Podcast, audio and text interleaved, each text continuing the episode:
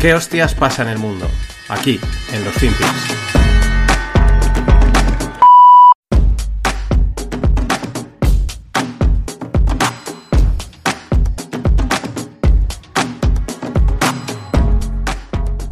Hola, no financieros. Eh, no, no hay intro, no hay entrada. Eh, dices, uy, si son las ocho y pico de un lunes, ¿qué hace publicado ya el FinPix? Porque hoy no hay FinPix, hoy no hay podcast. O sí, porque esto es un podcast, es como una especie de gato de Schrödinger en formato podcast. Eh, no es un tema de voz, han sido las fallas. El año pasado me acuerdo que no pude hacerlo porque tenía, o sea, no tenía voz directamente. La tengo, pero vamos a darle un poquito de descanso porque encima ahora en nada, a las nueve y cuarto, eh, directo con Greg, mm, webinar por aquí, webinar por allá. Y además que no he podido recopilar muy bien información, la tengo un poco dispersa y no me daba para montarlo.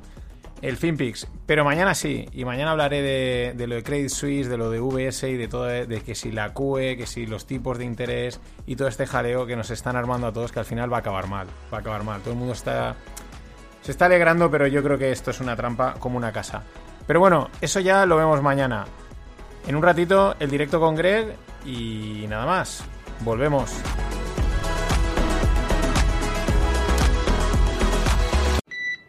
Get some ways to make some money. Shit. Talking about money, Pops. Remember, you got $20 for me. 20. I don't have the whole 20, but here's 10. I owe you 10 more. Okay. Before you put that in your pocket, Patrick, you know you owe me 20 from last night. All right. I don't got the whole 20, but here's 10. I'll give you the next 10 later. Yeah, don't let that get good to you because you owe me 20. I don't have the whole thing, but here's 10 for now. There's 10 on the 20 that you owed me. Patrick, I owed you 10. There it is. Casey, here's the 10 I owe you. And here's the 10 I owe you. So now I'm even. We're all even. Everybody paid in full. Everybody paid in full. Yeah.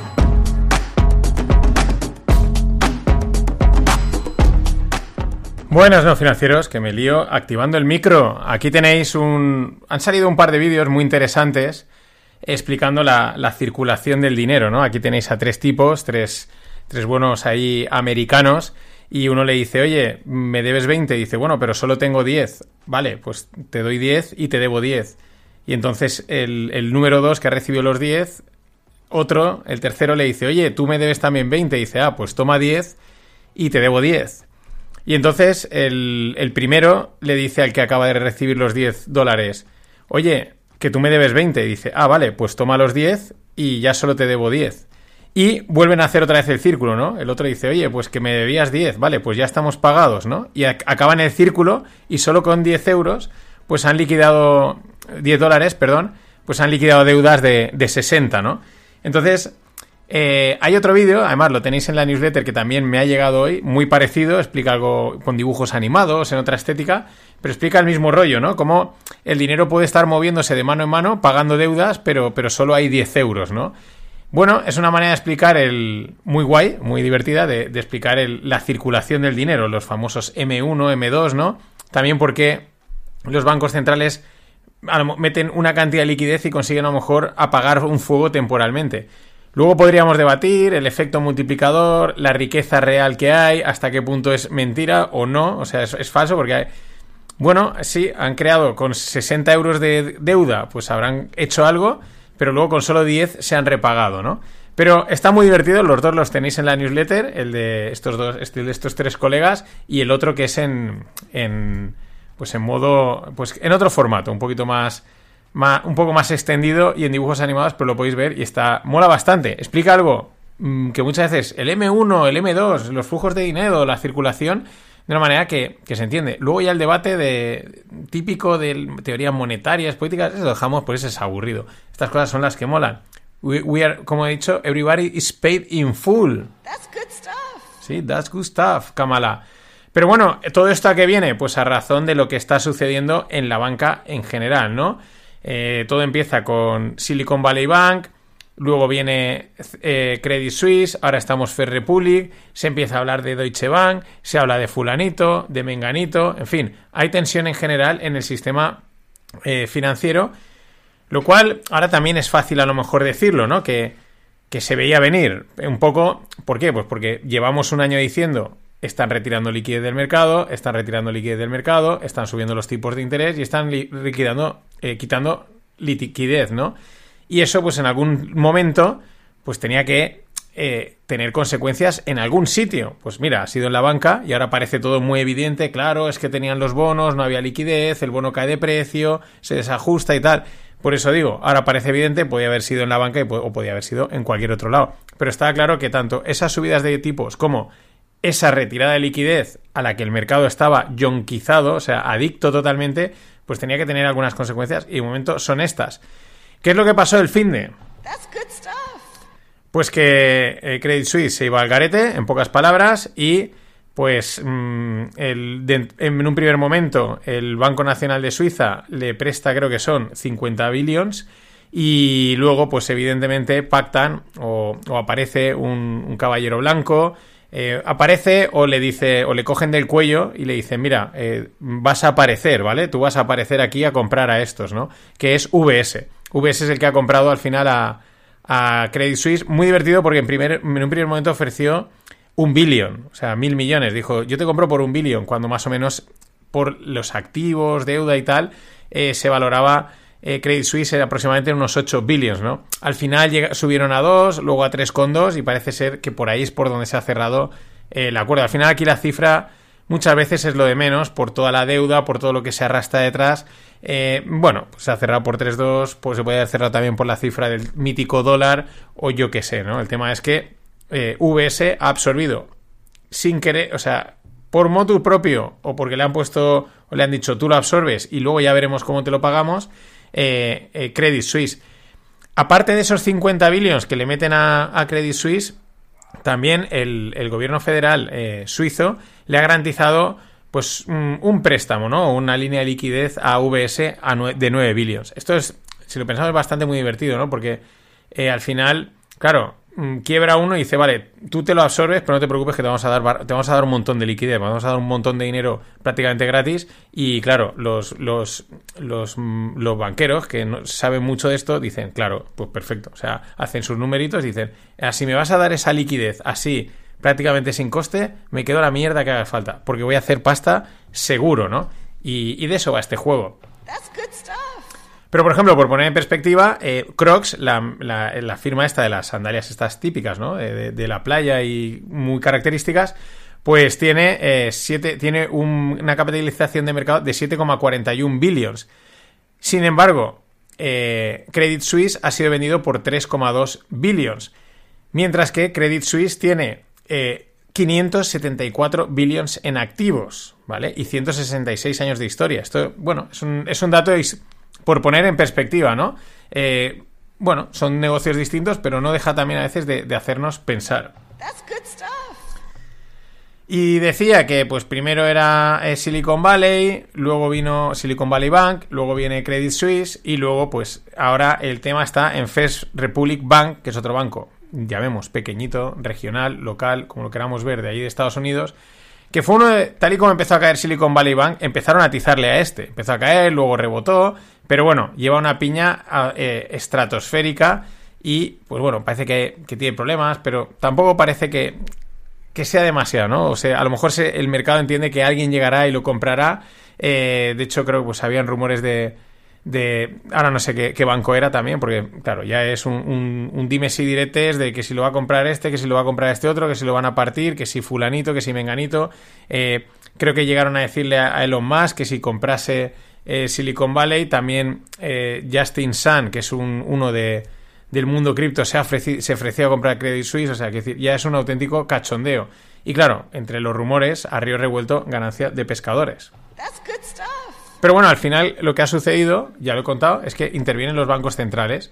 Eh, en el caso del Banco Central de Suiza, pero también luego eh, el Banco de Canadá, el Banco de Inglaterra, el Banco de Japón, el Banco Central Europeo, la Reserva Federal y el Banco Nacional de Suiza, pues bueno, se han hecho una acción coordinada para dar liquidez vía eh, el swap de dólar, ¿no? Una línea, una línea swap de dólar que va a estar abierta 24/7.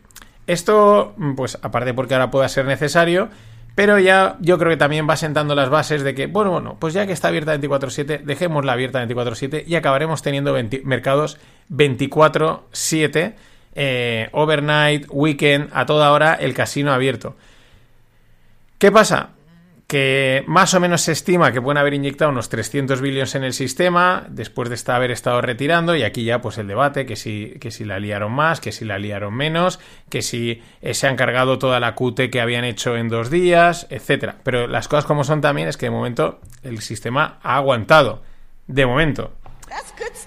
Porque yo aquí lo que he visto es que no he visto tanta euforia en los mercados ni en la gente como en otras ocasiones. En otras ocasiones pasadas, hablo desde el 2008 hasta aquí, en cuanto aparecían los bancos y decían, tranquilos, hemos abierto la barra libre, ha empezado la QE, el mercado eso se traducía en una euforia, pero espectacular, ¿no? O sea, era, venga, buah, eh, para arriba, ¿no? Eh, de una auténtica locura varios días.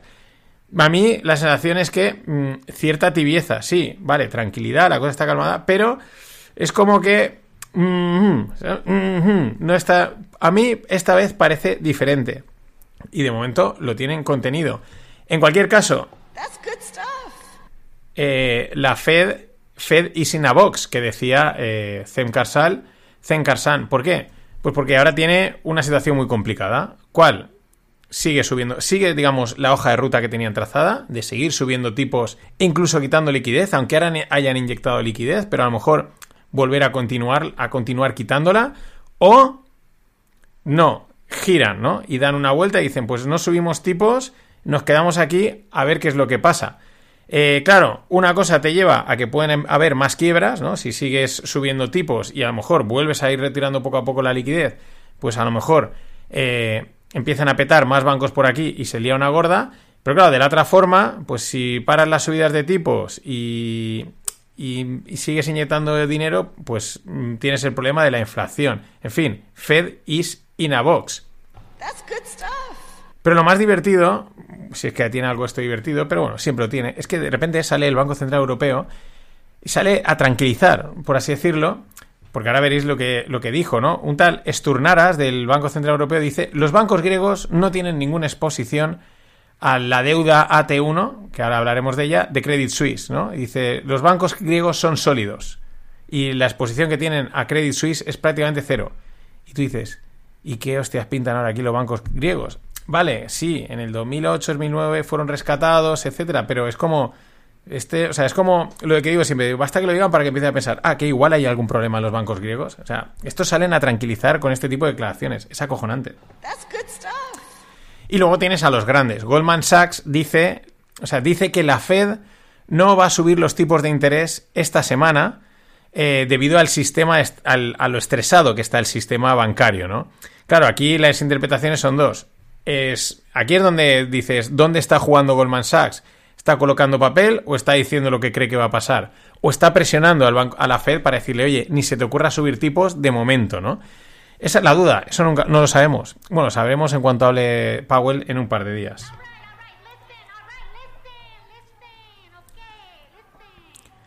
Y bueno, apuntaros a la newsletter del Club No Financiero. La semana que viene, calculo que haré anuncios. Voy a, voy a lanzar un programa experimental, beta, de, de, de formación en inversión así general. Porque veo que, que, hay se está muy perdido, ¿vale? Se está muy perdido, hay muchas preguntas y no se aborda de una manera global. Lo haremos de manera beta en, dentro del club, supongo que después de, Semana Santa, pero bueno, eso ya lo iré contando. De momento te puedes inscribir y recibes la, la lupa. Hoy hay lupa, una lupa interesante, algo distinta.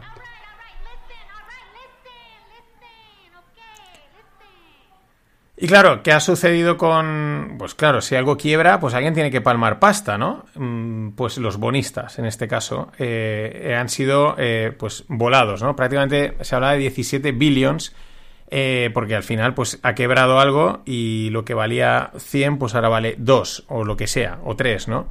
Pero claro, más luego pues las pruebas acciones, pues el descalabro que llevan. Pero Claro, ahí está, decían, oye, son los bonos AT1, que son pues un tipo de bono bastante, a priori, como bastante seguro, ¿no? O sea, es como un bono que en teoría, incluso en la quiebra, no pierdes dinero, ¿vale? Que se entienda, ¿no? Así, para no financieros. Eh, pero no, han perdido dinero. ¿Por qué? Lo explica muy bien Héctor Moedano, porque al final es un tema que hay en la renta fija, que es que son contratos de deuda. Y en los contratos de deuda, pues se ponen muchas cositas. ¿Y qué pasa? Pues que esos bonos que eran AT1, pues en realidad asumían un riesgo. O sea, los inversores conocían el riesgo que tenían dentro. A cambio, ese riesgo, pues se estaban pagando más que en otros, más que otro bono, ¿vale? Entonces, ese es el tema. Eh, ¿Cuánto les pagaban? Pues, por ejemplo, el, el, rendimiento que estaban pagando estos bonos o estos, estos AT1 cocos era un 9,75 frente a lo que el mercado estaba pagando un 1%. Con lo cual, aunque te decían que era un bono de Tier 1, de AT1, y en teoría son bonos muy seguros en, en, en, eventos así complicados, pues realmente podemos decir, así de manera sencilla, que había una letrita pequeña que decía que no, que en caso de que hubiesen problemas, te quedas con una mano delante y otra detrás. Este es el tema de la renta fija, que es fija hasta que deja de serlo. O, por así decirlo, que es un contrato de deuda. Y al final, entre dos partes, pues pueden estipular las condiciones que quieran. Dentro de que se, se estandarice eh, en, en, el mundo del, del, en el mundo financiero, se tiende a estandarizar porque es más fácil comerciar con ello. Pero, eh, pues eso, si te ponen ahí una letrita pequeña que dicen, ya, yo te voy a pagar esto, pero en caso de que pase esto, pasará esto otro y tal y tal, pues es que está en contrato. Si cae, te lo comes. Así que, nada más. Al final es lo que dice Huerta de Soto. Que invierta su puta madre. Это вызывает неподдельный интерес, и мы даже немножко вам завидуем. 呃，世界呃各地的人都非常关注中国的发展的历程，呃我们甚至有点羡慕你们。 В Китае создана весьма эффективная система развития экономики и укрепления государства. 中国建有很高效的呃这个经济体系和国家体制。 Она намного более эффективная, чем во многих других странах. Это Hola, no financieros. Vamos con otro FinPix más y aquí, pues, tenéis que haberlo reconocido, tenéis que haberlo entendido todo. Estará, eh, estaban hablando en ruso y en chino, porque tenemos la cumbre de Putin y Xi Jinping. El que hablaba era Putin y la, y la traducción, pues le traducían a chino, a chino, perdón, a, a Xi. Xi China, Putin Xi, Xi China. Eh, ¿Qué estaba diciéndole en este corte? Pues que Rusia envidia a China por su sistema político y de poder, ¿no? Es como lo habéis conseguido. Lo que todos queremos, lo habéis conseguido. Y digo todos porque ya escuchamos que Canadá envidiaba la dictadura blanda de, de, de China, ¿no? Y otros tantos estamos seguros que también, pero di disimulan, se lo callan, ¿no? no se atreven a decirlo. Putin pues, puede decir lo que le dé la gana. Eh, pero claro, es que es todo, esto es sobre poder, ¿no? Dice, y le dice, oye, ¿cómo has conseguido un sistema económico y de, de, poder del Estado, ¿no? Esta es una forma muy sutil de decir, has conseguido una dictadura que hay gente que, la, que, que cree que es una dictadura, ¿no? O sea, está, está, está, perfecto y claro, yo entiendo que a todos los grandes dirigentes, que al final es a lo que aspiran, a controlar todo absolutamente, pues se les caiga la baba con, con China, con Xi Jinping, es que, es que él lo ha conseguido. Everybody paid in full. Paid in full, porque aquí está, claro, con una dictadura de estas, pues sí, todo el mundo está pagado. Pero es que eh, también os dejo en la newsletter y os recomiendo que lo veáis. Ahora os, lo voy a detallar gráficamente, os lo voy a pintar con mis palabras para que lo veáis como nítido en vuestra mente. Pero la escenografía del encuentro, ¿no? En, entre estos dos grandes líderes. Es como un super salón enorme y se abren, bueno, les abren dos puertas doradas enormes, ¿no? Y entonces salen ellos andando, pero no están enfrentados, están como en paralelo, ¿no? Y salen andando eh, un poquito, eh, es como que hacen una L. Les abren las puertas, ellos salen andando, giran y entonces están enfrentados uno al otro, pero en un salón de estos estilo palacio ruso. O sea, está a tomar por culo. O sea, tendría que coger el teléfono y llamarle para decir algo. Y andan, ¿no? Recorriendo esa distancia entre los dos, es, ese, esa lejanía andan para, para, encontrarse el uno al otro, nada, saludarse, hacerse la foto, y es como, es como simbólico, ¿no? Estamos caminando, o yo lo veo así, eh, la gran distancia que nos ha separado eh, para acabar juntos y unidos, ¿no? Y saliendo de dos portones enormes de oro. Eh, esto es claro como el agua rusa, ¿no? De esto va la escenografía también política y sobre todo este tipo de líderes, pero también es extremadamente simbólica de los momentos en los que estamos. Pues si luego alguien dice, no, es que esto no es conspiranoico, aquí es que sacan las cosas de quicio. Esto, más claro, agua. agua clara como el agua rusa. Everybody paid in full. Y otra de las cosas que han dicho muy interesantes, algo que ya se lleva comentando bastante tiempo, es que eh, pues el yuan va a ser para los pagos entre Rusia y China. Eh, bueno, que Rusia está a favor de utilizar el yuan para, pues eso, para, para settle, para eh, fijar los pagos entre Rusia y Asia, África y América Latina, ¿no? Y, y bueno, pues que eso les va a ayudar a desarrollarse como, pues como, como partners, como compañeros, etcétera. Bueno, esto ya lo veníamos contando, se habla mucho, la fortaleza del yuan, el yuan como sustituto del dólar, etcétera, etcétera. Eh, también sacan el petroyuan. Dos tercios del comercio entre Rusia y China se, se, realiza ya con yuanes y rublios, ¿no? Claro, la tercera parte, como, pregun como pregunta aquí un tuitero, dice, ¿y la tercera parte? Pues probablemente sea en dólares, ¿no? Y lo mismo, ¿no? Se va a utilizar pues para, para Asia, África y América Latina, porque claro, eh, sobre todo China, pues en estos países ha colonizado bastante bien.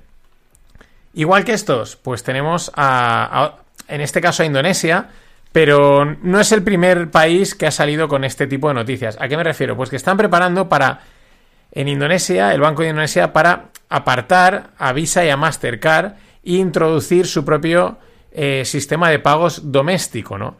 Eh, no es el primero, por Indonesia, por India, pues bueno, han salido bastantes noticias de intentar meter su sistema de pagos, de a ver si encuentra una alternativa al dólar y todas estas cosas, ¿no?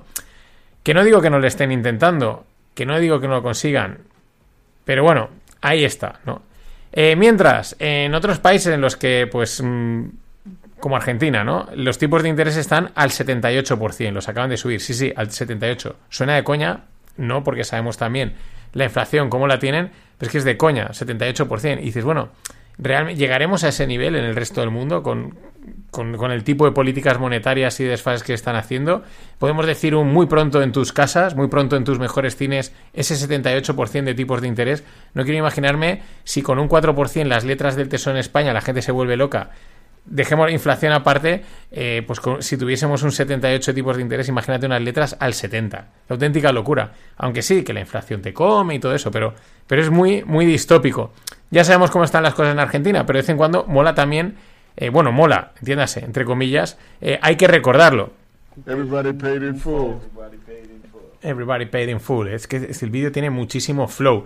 A mí la verdad es que lo he dicho ya varias veces y, y lo reitero, a mí todo esto de ir contra el dólar, y quizás lo consiguen, ¿eh? y quizás acaba cuajando, me recuerda al voy a dejar de beber, ya no me tomo ninguna cerveza, no voy a tomar más azúcar, eh, voy a empezar a hacer deporte, ¿no? Bueno, el deporte sí, pero, eh, ¿sabes? Dejo el alcohol, eh, no voy a comer más pizza los domingos y cosas así. Y cuando menos te das cuenta, pues estás volviéndote a tomar, abrir la cerveza y dices, llevo dos, no me había dado ni cuenta. He entrado en este bar, he charlado con unos colegas y joder, yo dije que lo iba a dejar, ¿no? Eh, me recuerda mucho al, al, meme de Thanos, ¿no? Que dice I'm inevitable. Pues creo que el dólar le pasa a eso. Aunque más lo intenten, probablemente más se den cuenta de que eso ya está ahí enganchado.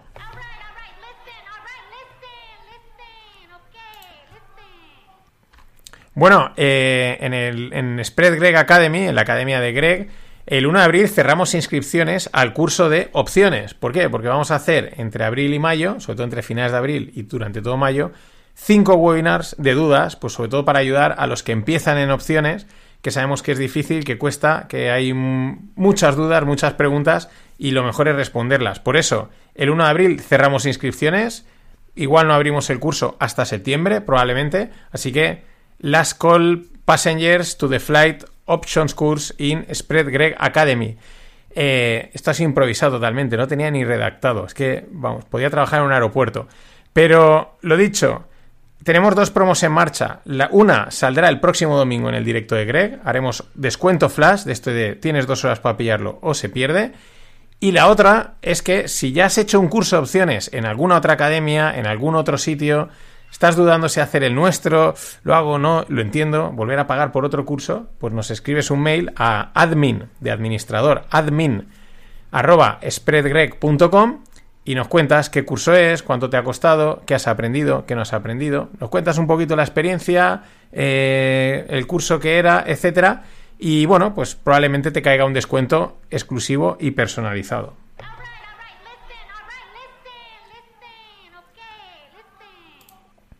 Y una de las consecuencias que hay cuando, pues, cuando hay movidas en los mercados, cuando hay caídas fuertes, cuando hay mucha turbulencia, ¿no? brokers que no pueden pagar las apuestas bajistas acertadas de sus especuladores. Es decir, el, un especulador ahí ha dicho, yo creo que esto se va, a despeñar. Hace su apuesta, normalmente vía puts, opciones de... Mira, qué casualidad. No, venía de opciones put. Y eh, esa cosa, ese índice, esa empresa cae y esas puts se revalorizan una barbaridad. Y resulta que el broker luego dice, es que no te puedo pagar esa pasta. ¿Por qué? Pues porque eh, hay aquí un problema y no la tengo, sobre todo cuando mucha gente reclama esa pasta. Esto, este es uno de los problemas, puedes acertar y que luego encima llegue y no cobres. Pero esto es algo que en The Big Short lo cuentan perfectamente, pues es una grandísima película, no solo por todo lo que explican, sino porque también es, pues tiene una estética de videoclip, es divertida, etcétera. ¿Qué pasa? Pues que hay un grupo de, de un hedge fund liderado por el de The Office que mm, pues que han acertado. Ellos habían hecho unas, apuestas bajistas contra una serie de bancos y han acertado. Y entonces cuando van a hablar con el banco, antes incluso de que, de, con un poco ya de picardía, de, de, que les digan, oye, no te podemos pagar, dicen, oye, se enteran de que el banco no va a poder pagarles, de que el banco, como también tiene problemas de liquidez, no va a poder pagarles las apuestas, no va a poder pagarle lo que les debe. Y entonces dicen, cierra ya. Y uno le dice, pero si Stone va a caer más, si Stone se va a despeñar, ya, ya, pero que lo cierres ya porque ahora podemos aún cobrar dinero y luego, aunque cobraríamos muchísimo más dinero o habríamos ganado mucho más dinero, sería virtual, sería ahí latente, porque no nos lo pueden pagar. Everybody paid in full. No, aquí no everybody, aquí no everybody paid in full. Pero mientras, eh, en estos mercados que estamos moviendo, la verdad, divertidos de comentar, jodidos de vivir desde dentro, pues estamos viendo muchos movimientos out of context, ¿no? Muchos movimientos mm, que nadie entiende. Bueno, sí, si estás ahí con nosotros en las 0 DTs, en el grupo Delta, etcétera, eh, sí que se entienden porque sabemos que hay una especulación detrás con el tema de las opciones que están moviéndolo todo y que hacen que la cosa suba y caiga. Pero, por ejemplo, una, cuenta de Twitter decía, mira, esta es la situación corriente hace pues, dos o tres días, ¿no? Dice, suben las empresas tecnológicas como si hubiésemos evitado una recesión. Los precios del petróleo van hacia abajo como si estuviésemos en recesión. Los bancos regionales van hacia abajo como si el banco, como el sistema bancario hubiese colapsado. Pero los bancos, los grandes bancos suben como si el sistema bancario pues no le pasase nada. Y los bonos también suben porque como si el sistema estuviese colapsando. Pero no está pasando nada y está pasando todo al mismo tiempo. Es como un poquito el gato de Schrödinger. Claro, estos movimientos tan raros, pues también llevan a movimientos cuantitativos muy raros. Por ejemplo, eh, el dos años americano, es el bono americano a dos años, pues ha tenido un movimiento de tres sigmas. O sea, es que se ha movido, dicho así para todos, tres veces fuera de, lo, de los movimientos habituales eh, cada día y además varias veces en los últimos tiempos. O sea, eh, las, las, probabilidades estadísticas de que eso suceda es una vez cada 50 millones de años. Y aquí ha pasado como, mira, hoy, ayer, pasado, como de andar por tu casa. Movimientos rarísimos. Y tan normal. El mercado parece que últimamente lo acepta todo, todo. O sea, todo. Lo bueno, lo raro, le da igual. Es como, no sé, como una gran masa que lo absorbe todo. Cualquier noticia, sea buena, sea mala. Y aquí no pasa absolutamente nada. Bueno, sí que están las 0 DTs detrás. Everybody paid in full. Aquí sí, aquí sí que está Everybody Paid in Full. Everybody Paid que está en, el, en la movida de las 0 DT. Pero claro, estos movimientos tienen consecuencias. ¿Qué pasa? Que el fondo Graticool Asia Macro Advisors pues ha anunciado su cierre. ¿Por qué? Por la volatilidad de la renta fija. El tema es que tenía una cantidad significa en un par de, de ETFs y de, de posiciones de renta fija que se han movido más de lo que se espera en la renta fija. Es decir, la, renta fija tiene volatilidad. Pero claro, cuando tiene más de la que tú tienes calculada para tu fondo, mal. pocas palabras, como dice el meme también, renta fija con, con alta volatilidad, not for me. Así que, nada más, hasta mañana. Que invierta su puta madre. Be real here. It's all a game. And we're the ones making the rules. As my mother used to preach to me when I was merely a baby suckling at her tit fuck your puts, fuck your cuts, fuck your calls. J Pow will have you by the balls.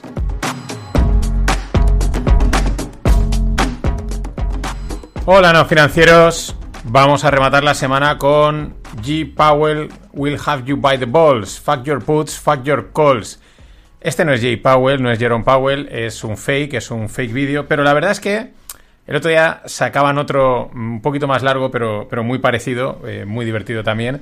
Eh, estos fake molan bastante porque molan, primero, son más divertidos que la realidad, y si lo piensas, mm, al final tampoco son tan fake.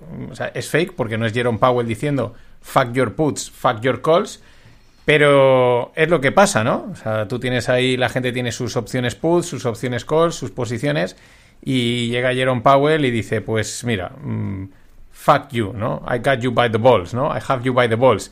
Y a tomar por saco. Por eso digo que, aunque sean fake, eh, pues casi son. reflejan mejor la realidad que el propio discurso de Jerome.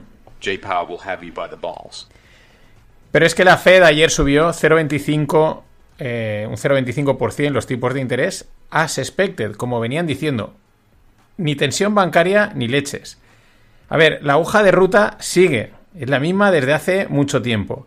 Ya digo, ni tensión bancaria ni leches. El que no lo quiera ver, lo pagará, ¿vale? Porque con esto de Silverbank, de Credit Suisse, ya todo el mundo eh, diciendo, "Ah, va- ya van a parar la subida de tipos, van a bajarlos, bla, bla, bla. Hasta el propio Goldman Sachs apretaba. Pero ya dije el otro día que a saber Goldman Sachs qué jugada estaba haciendo ahí. Esa no es de las que nos podemos fiar. Esa no es de la típica que sale DJD, eh, David Solomon, CEO de, de Goldman Sachs, y, dice lo que está pasando. No, no, ahí estaban, ahí estaban colocando papel seguro.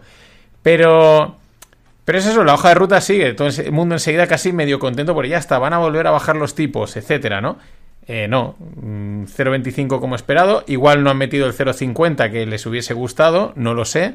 Pero que han seguido subiendo. El día que baje los tipos, no el día que no los suba, el día que los bajen, diremos, ah, pues ha cambiado la dinámica. Hasta entonces, pase lo que pase, la hoja de ruta sigue, seguir subiendo tipos. Y yo imagino que también volverán a ir retirando liquidez del mercado poco a poco. Ahora han vuelto a meter una inyección, pero me imagino que ese es el plan. Y si de repente peta algo, pues volvemos a meter un golpecito de liquidez y a, ir jugando, ¿no? Como una, ese soft landing o esa demolición controlada. Están en una caja. Fed, Fed is in a box. ¿Qué quiere decir eso? Que si suben tipos y siguen retirando liquidez, habrán más petadas de cosas. Igual no son bancos, igual es cualquier otra historia. Y si no lo hacen y bajan tipos, pues la inflación se les dispara. Como la hoja de ruta está trazada, es la que van a seguir. Caiga quien caiga. Ya veremos. Powell. Eso es lo único que sabemos. Que Jay, Powell, Jerome Powell y su pala de oro nos tiene a todos cogidos por las pelotas. Sin embargo, el mercado sí que ve recortes de tipos de este año. ¿Cómo los ve? Porque por cómo está cotizando eh, pues, mm, estos instrumentos financieros eh, en el mercado. Mm, Pero bueno, mm, repito, por la cotización, porque el mercado sigue apostando a que en este año van a haber bajadas. Yo digo lo mismo. Cuando los bajen, cuando veamos que han bajado los tipos, ya no digo que los paren, cuando los hayan bajado, en ese momento diremos, vale, ahora sí. Hasta el momento yo diría nada, porque J. Will have you by the balls. pero es que, si para más confirmación de que hay una hoja de ruta, eh, Alemania ha salido a decir que si el Banco Central Europeo no sube los tipos, los van a subir ellos desde el Bundesbank, desde su propio, desde el Banco eh, Central Alemán. En teoría manda el Banco Central Europeo, pero igual los alemanes ya están hasta las pelotas. Hay una hoja de ruta, eh, quieren control o austeridad monetaria o como lo queramos decir, y ahí, están. Ahí han salido a- Esto sí que sería cuando dicen Breaking News, ¿no? Pues como Breaking Europa sería el, nombre, ¿no? Esto ya está- estamos hasta los huevos. Como bien me decía José Antonio, eh, que no vayan de chulos. Aquí los que mandamos somos los del sur.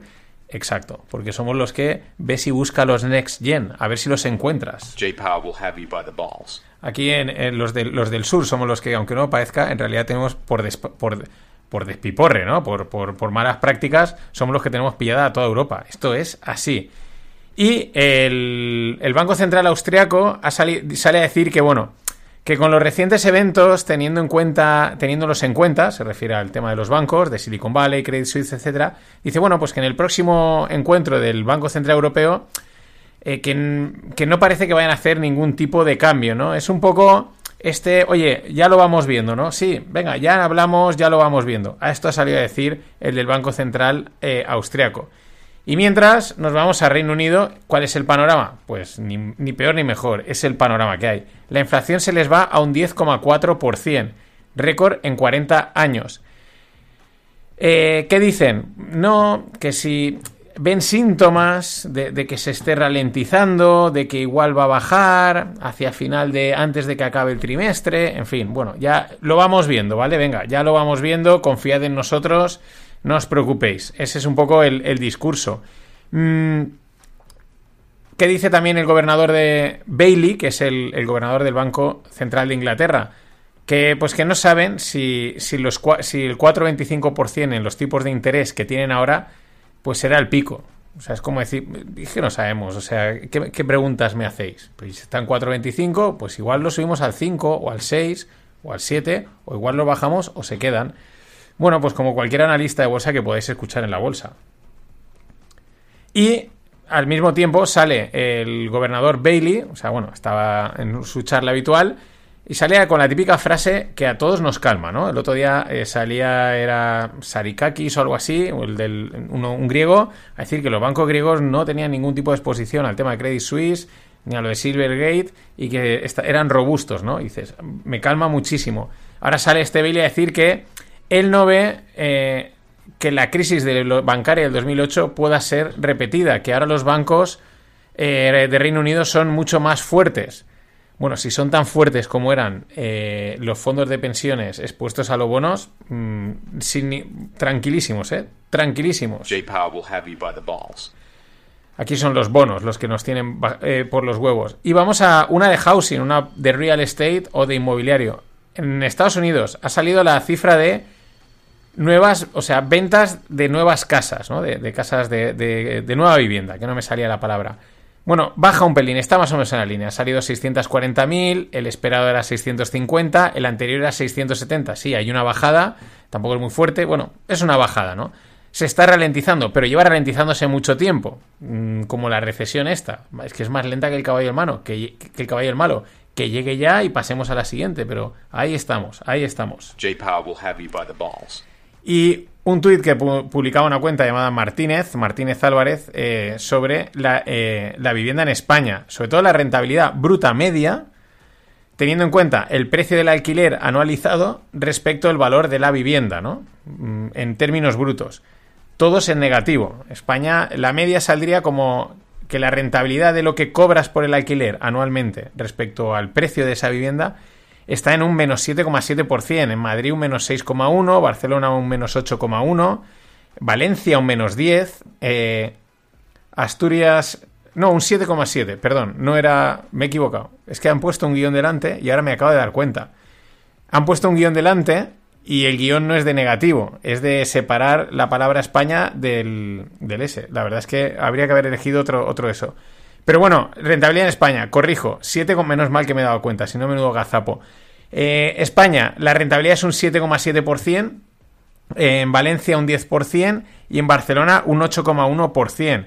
Málaga 5,7%, Sevilla un 8%, eh, Baleares un 5,5%. Esto es la rentabilidad bruta media. Métele los impuestos, los costes y tal. Y si ya en bruto estás en un 8, en un 10, un 7, pues a los, del, a los genios inmobiliarios que nos cuenten milongas.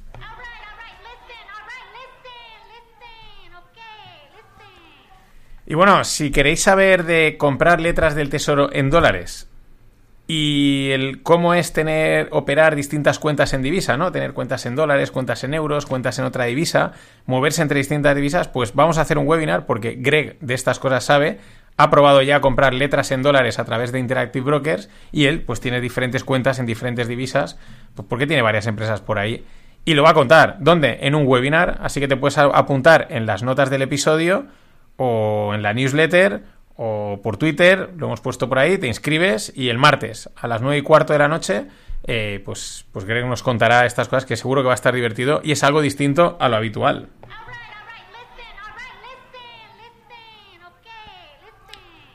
Bueno, y se ha sabido, y se ha, confirmado, que Pedro Sánchez viajará a China la semana que viene para reunirse con Xi Jinping. La reunión se produce a petición del presidente chino y dice que va a hablar de la guerra de Ucrania y la propuesta de paz china. O sea, Xi Jinping llama a filas a Pedro. Esto a mí suena OPA, suena OPA china, suena a decir, vale, o sea, estáis fatal, ¿cuánto dinero queréis? Eh, ¿qué- qué- cuánto cuesta compraros ya definitivamente, ¿vale? Ya que os habéis alejado del eje capitalista yankee, anglo-yankee, ¿cuánto cuesta que acabéis? Ya estáis aquí, porque ya, ya bebéis de nuestras, de, nue- de nuestra, de nuestras mieles ideológicas. ¿Cuánto cuesta? Pon un precio, Pedro. ¿Qué quieres? ¿Carreteras? ¿Trenes? ¿Qué es lo que quieres? Yo te lo voy a dar. Es a lo que huele. Una OPA china que tampoco nos debería sorprender mucho viendo la dinámica económica, política, social eh, española. Los chinos entran en estas cosas, lo están haciendo en toda África y en toda Sudamérica y España, pues desgraciadamente estamos a un pasito de ser algo parecido. Pues claro, los alemanes están a la suya y no, no nos echan una mano, pero es que si nos comemos los Next Gen, J Powell will have you by the balls. Aquí no sé, aquí, aquí nos tienen todos cogidos de las bolas, no es solo J. Powell. Bueno, incertidumbre en el oro líquido, es decir, en el aceite. Esto, el oro líquido lo bautizó así el gran Carlos Arguiñano. Eh, incertidumbre, lo dice Tom, eh, Tom Rode, que lo tuvimos en el podcast en el Stonks, pues que no está muy claro cómo va a llegar la campaña, ¿no? Eh, hay baja producción, los costes son altísimos, siguen con pocas lluvias, cree que va, a estar cerca, pero que hay mucha incertidumbre. Mucho, esto es importante. Eh, no es, esto es, digamos, información buena. No es como la de los políticos que comentábamos ayer en el, en el Stonks y lo podréis oír también el viernes, que nos vendieron que nos- no íbamos a poder comer, que nos íbamos a congelar en el invierno, eh, nos engañaron a todos como un chino, incluso a los propios mercados, disparan los precios para arriba y luego nada, luego hay comida de sobra y ahí y vamos, y es que no es que ha hecho frío, es que ha hecho hasta calor, ¿no? Pero esto no, por esto te lo está diciendo un agricultor de, de la oliva, del aceite de oliva, y te dice, la producción es baja, los costes son altísimos y siguen con pocas lluvias. Cree que llegaremos, pero ahí estamos. Y para cerrar, pues una de las que nos gustan, de las que molan, de las que quizás una de las razones por las que deben de existir los FinPix es comentar estas jugadas de altos vuelos que se producen en los mercados financieros. Las que, las que, las que te dicen la esencia de esto. La primera, un trader de JPM condenado a años de prisión por spoofing. Eh, pero vamos, unos términos, vamos, un montón de años. Mm, ¿Qué es el spoofing? El spoofing es que meten órdenes en el mercado. Imagina que el, mer- el mercado está cotizando en 4.000 y empiezan a meter órdenes en 4.50, en 4.20, en 4.100, en 4... Ahí, por ahí encima. Muchas órdenes. Y entonces, al meter ahí muchas órdenes, la gente o el mercado se cree que va a subir y lo mueven hacia arriba. Y luego retiran órdenes. Y entonces lo mueven hacia arriba y retiran órdenes. Pero sin que lleguen a ejecutarse. Eso es el spoofing. Y, eh, pues, pues bueno, condenado a años. Esto, Estela, ¿eh? Es que Estela. J Powell will have you by the balls. Pero la segunda es la mejor. La segunda historia, y también está JPM. Siempre está por el medio JPM. eh, siempre está JPM involucrado. El tema es que eh, JPM tenía unos contratos de níquel en el London Metal Exchange. Hago aquí paréntesis.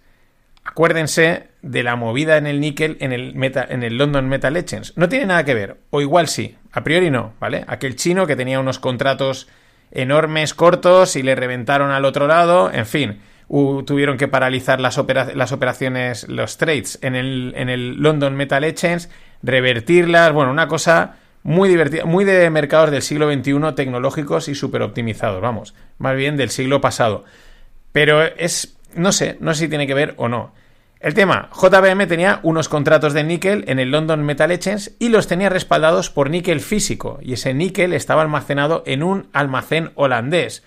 Los Dutch, los holandeses también siempre están por aquí. ¿Qué pasa? Que el físico, el níquel físico que tenían en Holanda no era níquel, eran piedras, eran literalmente piedras. Y es que este timo es más viejo que el hilo negro. Creo que ya lo conté una vez, algo parecido, porque hace poco salió otra historia igual. Esto es más viejo que el hilo negro. O sea, te envío no sé qué, pero realmente te estoy enviando piedras, tierra o no sé qué. Pero claro, que se lo hagan a un JPM eh, con unos ni mm, pues con un JPM, pues mm, llama bastante la atención.